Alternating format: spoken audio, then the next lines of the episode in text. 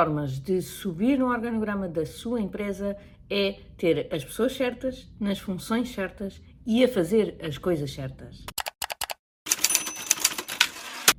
Olá, o meu nome é Mariana Argalima, eu sou coach empresarial e há vários anos que acompanho empresários aqui com dois grandes objetivos. Por um lado, acelerar os resultados das suas empresas, eh, mas por outro lado também eh, ajudá-los a ter uma vida mais equilibrada, mais, mais preenchida na, sua totalidade e não só na sua vida profissional. Para isso, é crítico uh, que uh, vocês tenham realmente esta questão uh, do, do, subir no organograma muito bem resolvida. A maior parte dos empresários passa a sua vida muito em esforço e totalmente dedicado à operação. Não é?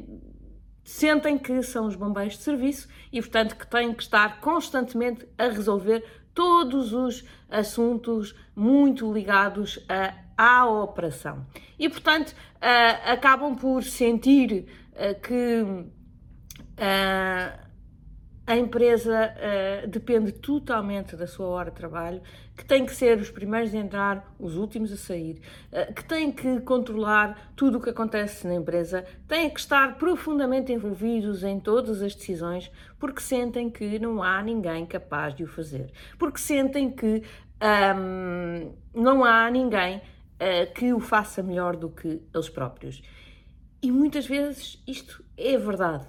é verdade num, primeiro momento. É? é verdade que normalmente as empresas ou os empresários começam a empresa de uh, raiz, uh, ou para aqueles que começaram a empresa de raiz, uh, que fizeram uma empresa na área em que são operacionalmente falando, mais proficientes, aquela que era a sua área de especialização e, portanto, que resolveram fazer uma, uma, uma empresa nessa área, não é? Tipo, um cozinheiro abre um restaurante, um, um mecânico abre uma oficina automóvel, uh, sei lá, um, um, dentista abre uma, uma clínica dentária, enfim, sabemos que uh, é o mais comum uh, de acontecer. E, portanto, o empresário acaba por ser muito bom operacionalmente naquilo que faz um, e, portanto, é à conta dessa qualidade do seu trabalho que a empresa vai crescendo. O desafio é que ela vai crescendo uh, em termos de Uh, em termos de, de, clientes, em termos de faturação, em termos de lucro.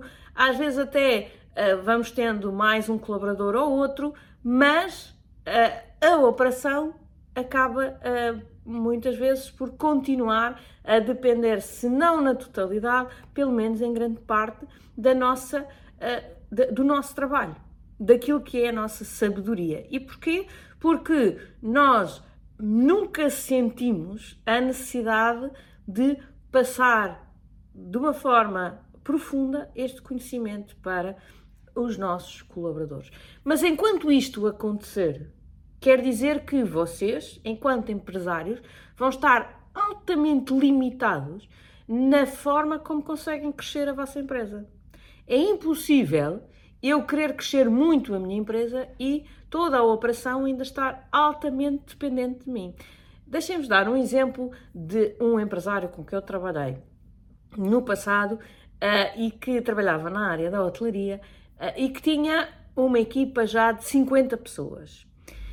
E o grande desafio que este empresário tinha e que dizia era: Mariana, o, o, negócio está a crescer, isto está a correr lindamente do ponto de vista da procura, mas estas 50 pessoas não estão a conseguir dar conta do recado.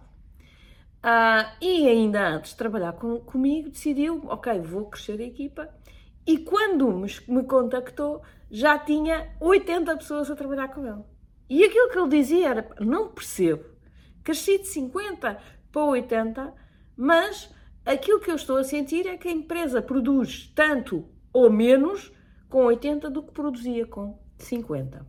E aquilo soou-me logo, hum, há aqui qualquer coisa que uh, não está bem. Mas fui uh, uh, trabalhar mais diretamente com o empresário, fui perceber o que é que estava a passar e rapidamente tive a resposta. Todas as decisões, todos os processos, todas as coisas do dia a dia dependiam de decisões única e exclusivamente do uh, empresário. Ele já tinha, com 80 pessoas, já tinha estrutura intermédia. Só que toda a estrutura intermédia era uma estrutura altamente operacional. Eram só pessoas que estavam a fazer coisas. Ninguém decidia absolutamente nada. Todas as decisões dependiam uh, da, da presença do empresário. Portanto, o que é que acontecia? Com 50 pessoas, ele já não estava a conseguir dar resposta porque todas, como todas as decisões dependiam dele, havia muita gente parada à espera que o empresário tomasse a sua decisão para que o processo andasse para a frente. Com 80, só se tornou pior. Eram mais pessoas paradas à espera da decisão do empresário. E ele não se apercebia disto. Para ele era tão natural aquela questão do, ah, Mariana, está bem, mas eu não posso confiar nestas pessoas para tomar estas decisões. Não só pode, como deve. Se elas não estão capacitadas para o fazer, então algo de muito errado está na organização. Nós temos que saber arriscar e temos que uh, dar às pessoas as, uh, as ferramentas necessárias para que elas possam realmente uh, crescer dentro da organização, assumir papéis de responsabilidade, assumir papéis de autonomia em que eles, até determinadas uh, condições, eles podem decidir.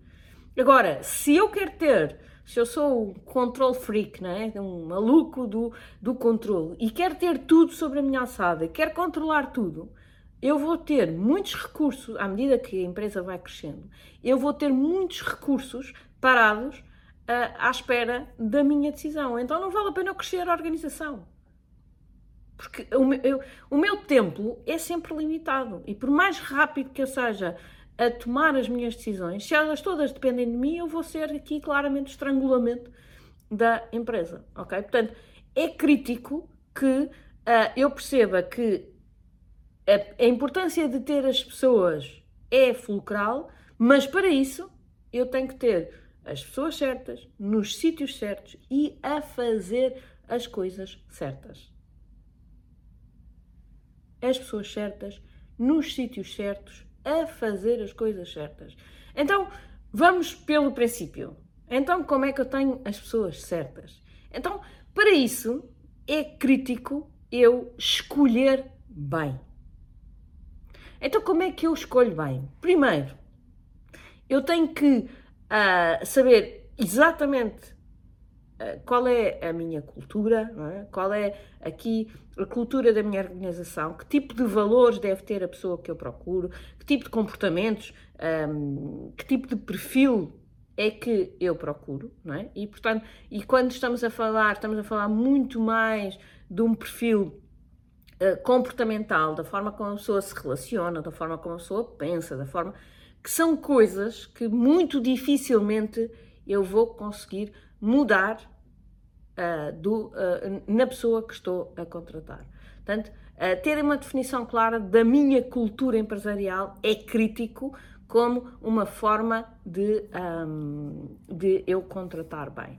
Depois tem que ter também aqui uma noção clara de qual é o meu organograma e a minha descrição de funções. Não é? Eu tenho que saber o, o que é que eu preciso que aquela pessoa faça, não só de um ponto de vista muito imediato, porque eu estou ali a, ter que colmatar uma função muito imediata, mas idealmente também no futuro. Ou seja, eu, eu deveria ter sempre uh, dois organogramas: o organograma atual e o organograma uh, futuro. Desculpem. Uh, o organograma futuro deve também condicionar uh, o meu recrutamento atual. Porque eu posso, imaginem, não é? Por exemplo, estávamos a falar da hotelaria. Imaginem que o meu, um, o meu público atual é um público que maioritariamente fala português e inglês.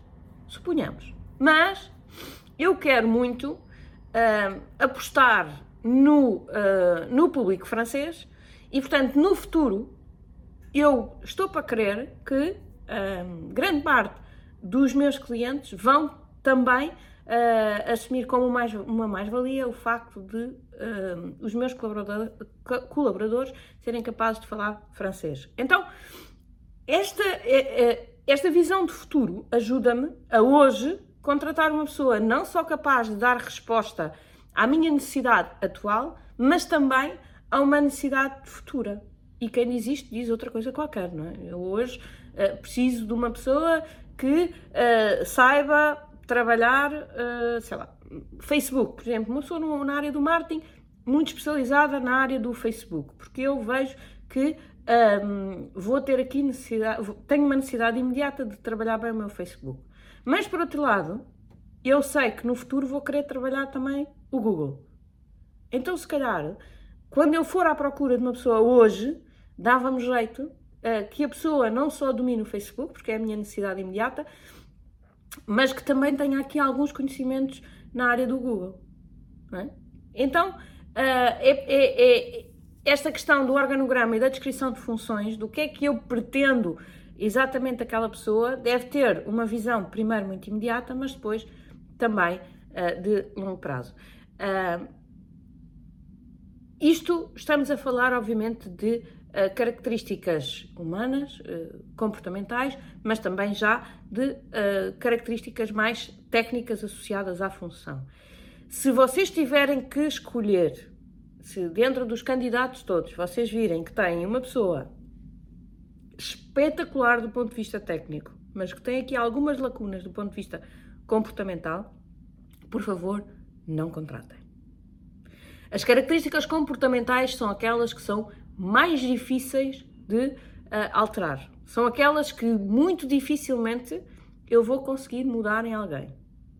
Se por outro lado tiverem uma pessoa com características comportamentais perfeitas, que encaixam lindamente em tudo aquilo que vocês procuram e que tecnicamente não são um Ferrari ainda, mas que vocês acham que uh, lá está, do ponto de vista comportamental, uma pessoa com vontade, uma pessoa que uh, quer aprender, uma pessoa que mostrou ao longo do, do percurso que um, tem aqui alguma flexibilidade uh, para evoluir, então podem pensar em contratar. Obviamente que se for uma pessoa que um, tem um perfil comportamental fantástico, que encaixa perfeitamente, mas que tecnicamente não sabe, que não, é, não, não, não, não, não vos mostrou aqui vontade de aprender e de evoluir, também não contratem, está bem? Eh, portanto, ou seja, não é só a componente comportamental. Obviamente que tem que haver aqui uma componente comportamental com um, um, um fit muito bom, tem que ser mesmo muito bom. O bom aqui não é suficiente, tem que ser um perfil comportamental que tenha um encaixe muito bom naquilo que vocês procuram, uh, mas depois tem, tecnicamente também tenha algum encaixe e, acima de tudo, que tenha aqui vontade e capacidade demonstrada uh, de evoluir e de aprender. Ok? Portanto, Uh, na dúvida, não contratem. Ah, Mariana, mas eu preciso de pessoas. Ok, repita o processo até encontrar a pessoa que vocês acham que é a pessoa certa. Ah, mas isso pode demorar muito tempo. Pode. A regra do recrutamento é recrutem lentamente. Ok? Tem que ser um processo um, comprido, tem que ser um processo cuidado. Um, não, não, não contratem a correr só porque precisam ali de colmatar ali um, uma, uma necessidade. O processo tem que ser todo cumprido e a pessoa tem que ser, uh, pelo menos na vossa convicção quando contratam, a pessoa certa. Aquilo que eu vos posso dizer é, da minha experiência, mesmo fazendo este tipo de processos, mesmo estar plenamente convencido de que aquela é a pessoa certa, nós erramos. Agora imaginem se não for assim. Okay? Portanto, cuidado no processo de uh, contratação. Depois, uh, é crítico também uh, integrar muito bem. O que é que é este processo de integração? Este processo de integração uh, passa por ehm, receber as pessoas, por introduzi-las em toda em todo o processo interno da empresa. Este processo de integração é crítico que estejam muito bem preparados. E esta é uma das falhas maiores que eu vejo nas empresas. É quando eu pergunto, então e o processo de integração está uh, uh, sistematizado, está pensado, sabe as etapas? Normalmente a resposta é não. Não, Mariana, a pessoa entra, passa uns dias com aquele, depois passa uns dias com o outro, e depois, pronto, nós assumimos que a pessoa já está capaz e já vai, uh, já alargamos e já vai fazer sozinha. Está errado. Uh, as pessoas devem ser, nesta fase inicial, devem ser acompanhadas mesmo uh, sob babysitting. É muito importante que uh, vocês façam um acompanhamento em grande proximidade das pessoas para garantir que elas uh, aprendem uh, tudo o que têm que saber. Não assumam, e isto é muito importante, não assumam que as pessoas já sabem aqueles processos só porque têm um curso, ou porque já vêm de outra empresa, ou porque já têm experiência naquela área. Não assumam nada. Testem tudo aquilo que é importante para a vossa empresa, testem verdadeiramente se a pessoa está capaz ou não está capaz. Ensinem-lhe tudo aquilo que ela tem, tem que fazer. E no processo devem ter aqui uh, a metodologia de uh, primeiro fazer por elas e elas a ver, depois deixá-las uh, fazer e vocês verem, depois deixá-las fazer sozinhas e vocês medirem o resultado. Ou seja, é mesmo fazer um processo de babysitting em tudo aquilo que é importante. Porquê? Porque esta fase é uma fase crítica. É uma fase em que, se vocês não fizerem bem feito, podem ter custos acrescidos durante todo o resto do tempo uh, que as pessoas uh, estão um, com, uh, com, com, vocês, ok? Portanto, é muito importante que vocês façam este processo de forma muito cuidadosa, está bem? Uh, não, não dá para uh, não, não ser de, uh, dessa forma. a Mariana, mas isto então demora muito tempo. Quer dizer, já nos falou no recrutamento que demora uma eternidade. Já nos falou agora na integração que também tem que ser feita com muita cautela. Bolas, então afinal contratar uma pessoa é um processo doloroso. É, é, este processo inicial deve ser muito cuidado para garantir que depois a pessoa está realmente preparada para uh, assumir aqui a operação, assumir responsabilidades e lá está, libertar-vos para que vocês possam subir no organograma, confiar nesta pessoa e deixar que ela trabalhe de uma forma uh, muito autónoma. ok? Portanto, esta integração é crítica. É crítico também uh, acompanhar o, a pessoa depois disso de forma contínua. Vamos ver, eu estou a falar uh, que vocês têm que fazer, mas dependendo do, do, tamanho da vossa organização, dependendo das hierarquias que já existem e, de, e da capacidade de liderança que vocês já têm na organização, todos estes processos podem não depender única e exclusivamente de vocês, ou podem até já nem depender de vocês. Eu diria que na fase do recrutamento pelo menos o processo final vocês devem ter, pelo menos nas PMEs, não é? que uh, estamos a falar de, de empresas uh, em que há sempre aqui uma ligação muito forte entre uh, o empresário e os colaboradores, são empresas mais pequenas, estamos a falar de uma, de uma, empresa, de uma grande empresa, obviamente que se calhar isto já não é verdade, não é? Porque o, o, o administrador não tem que dar o aval final a todos os recursos, mas nas PMEs eu diria que a entrevista final, não é? aquela, aquela chancela final, é importante uh, que o empresário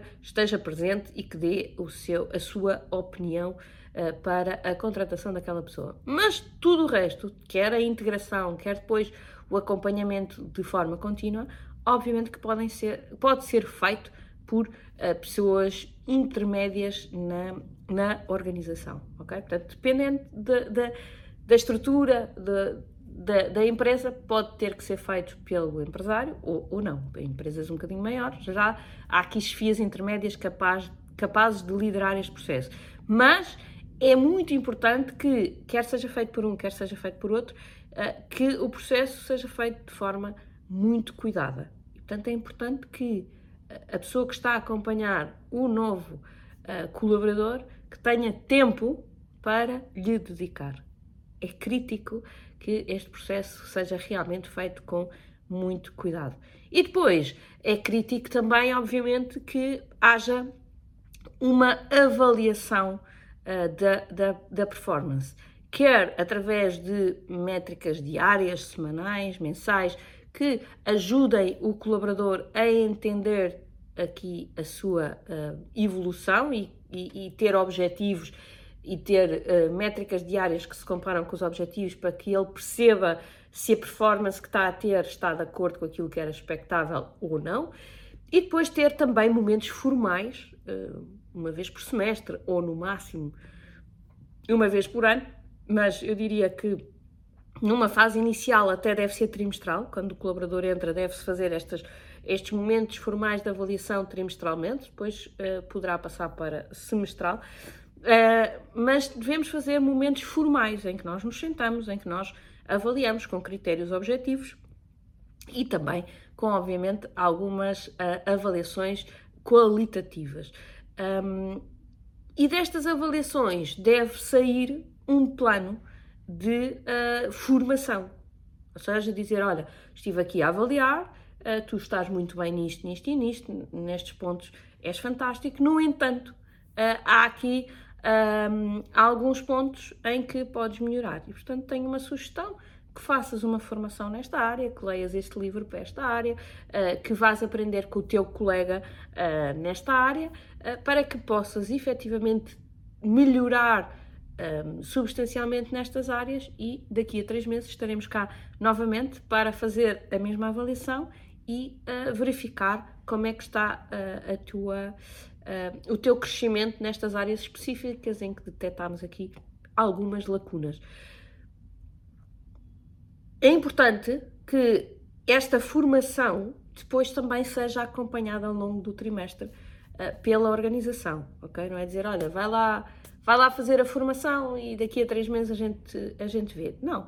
Uh, é importante que a chefia direta, seja o empresário, seja uma liderança intermédia, uh, que faça este acompanhamento. Olha como é que está a correr a formação, olha, uh, estás, tens dúvidas, posso ajudar em alguma coisa. Porque normalmente são coisas não é, que alguém na organização também domina e que mesmo que seja uma formação externa, mesmo que seja um livro que a pessoa está a ler, que lhe pode dar ali algum acompanhamento no dia a dia. A tal, a tal, um, a tal acompanhamento contínuo também deve ser tido em conta conforme um, a formação que foi sugerida para, para melhoria, uh, fruto da avaliação que foi feita. Okay? Portanto, é muito importante que uh, seja, uh, seja feita essa, esse acompanhamento.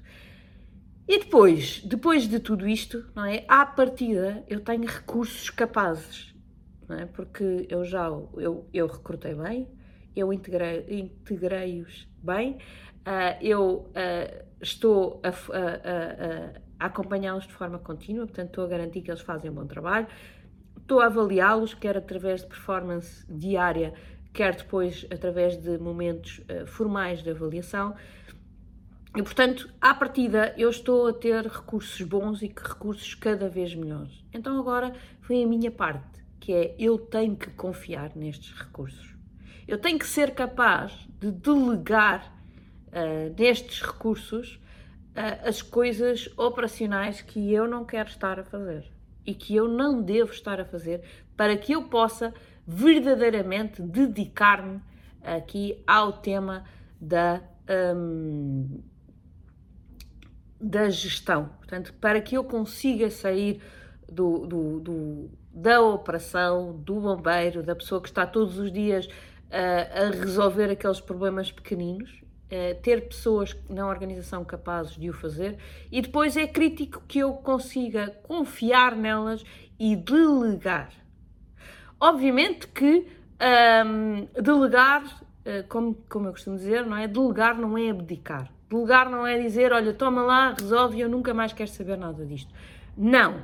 Obviamente que delegar implica, uh, lá está, uh, passar as coisas à pessoa de uma forma muito estruturada uh, e depois ter forma de controlar que ela está a fazer as coisas daquilo, da forma como eu considero certa e que está a obter os resultados que era suposto obter. Portanto, Delegar é efetivamente passar o processo da melhor forma possível, com o máximo de informação possível e depois continuar a dar suporte à pessoa, o tal, tal, o tal acompanhamento contínuo e a tal avaliação da sua performance para garantir que tudo está a acontecer da melhor forma, não é? Que eu não, não é tipo largar a bomba e fugir e nunca mais querer saber. Agora, eu preciso de delegar, eu preciso de confiar, eu preciso de garantir que as pessoas na minha organização são capazes de fazer as coisas de forma autónoma. E agora digo-vos: vai haver erros? Claro que sim.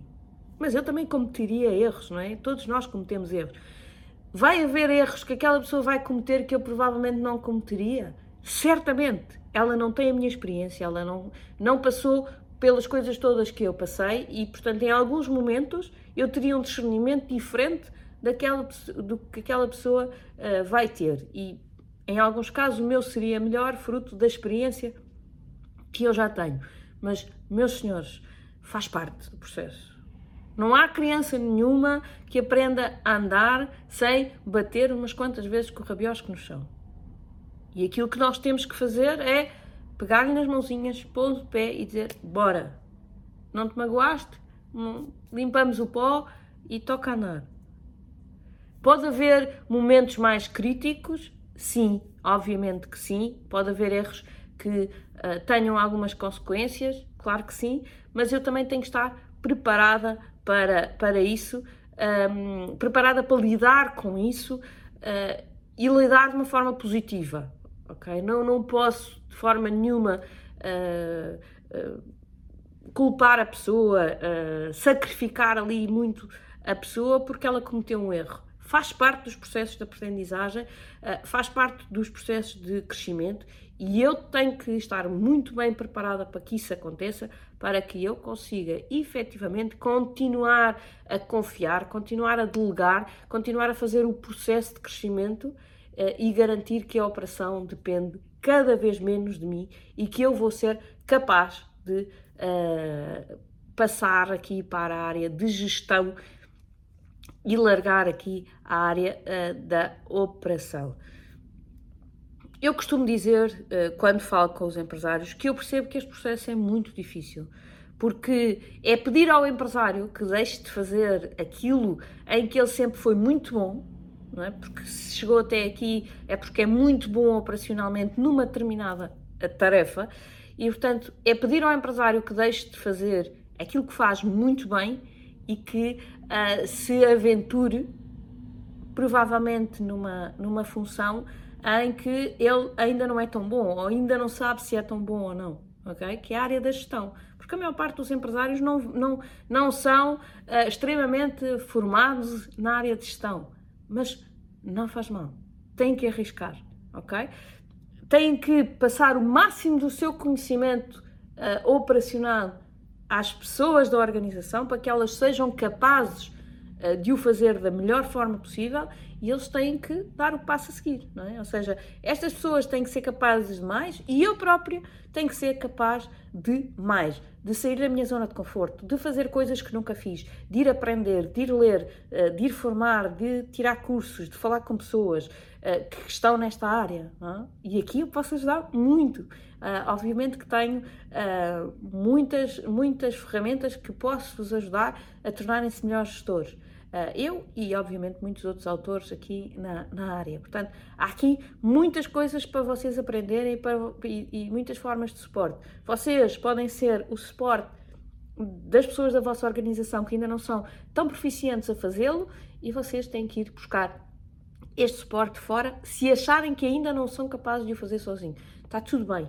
E a, vida é mesmo assim, ok? Agora, vocês têm que dar esta oportunidade às pessoas que estão na vossa organização e têm que dar a, oportunidade a vocês mesmos de também fazer este crescimento, de dar este salto, de ir mais além, ok? Portanto, por favor, uh, façam esse caminho, que eu tenho a certeza que com uh, pessoas uh, na vossa organização boas, e isso só depende, se elas são boas ou não, só depende de vocês, porque vocês têm tudo na vossa mão, são vocês que recrutam, são vocês que integram, são vocês que formam, são vocês que avaliam, portanto, são vocês que fazem este acompanhamento contínuo, portanto, as ferramentas estão todas na vossa mão para terem pessoas boas, pessoas capazes e depois é confiar e vocês próprios fazerem o mesmo caminho que eles estão a fazer, o caminho de crescimento, fazerem ou por vocês ou com a ajuda uh, de alguma, alguma entidade externa uh, e que, obviamente, eu terei todo o gosto em vos ajudar caso vocês sintam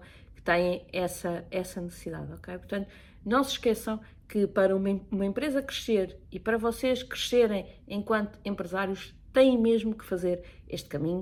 Uh, a mochila do empresário muito operacional é uma mochila pesada e é uma mochila que vai se tornando cada vez mais pesada à medida que a organização vai crescendo e, portanto, para que ela se torne menos pesada, vocês têm que um, efetivamente recorrer aqui às pessoas na vossa organização e torná-las capazes de fazer aquilo que vocês estão a fazer hoje para que vocês possam fazer coisas diferentes. Conforme eu disse um, num vídeo anterior, além das pessoas, eu acredito que existem mais uh, dois pontos críticos, que são os processos e que são os sistemas. Mas uh, sobre isso vamos falar uh, nas próximas duas semanas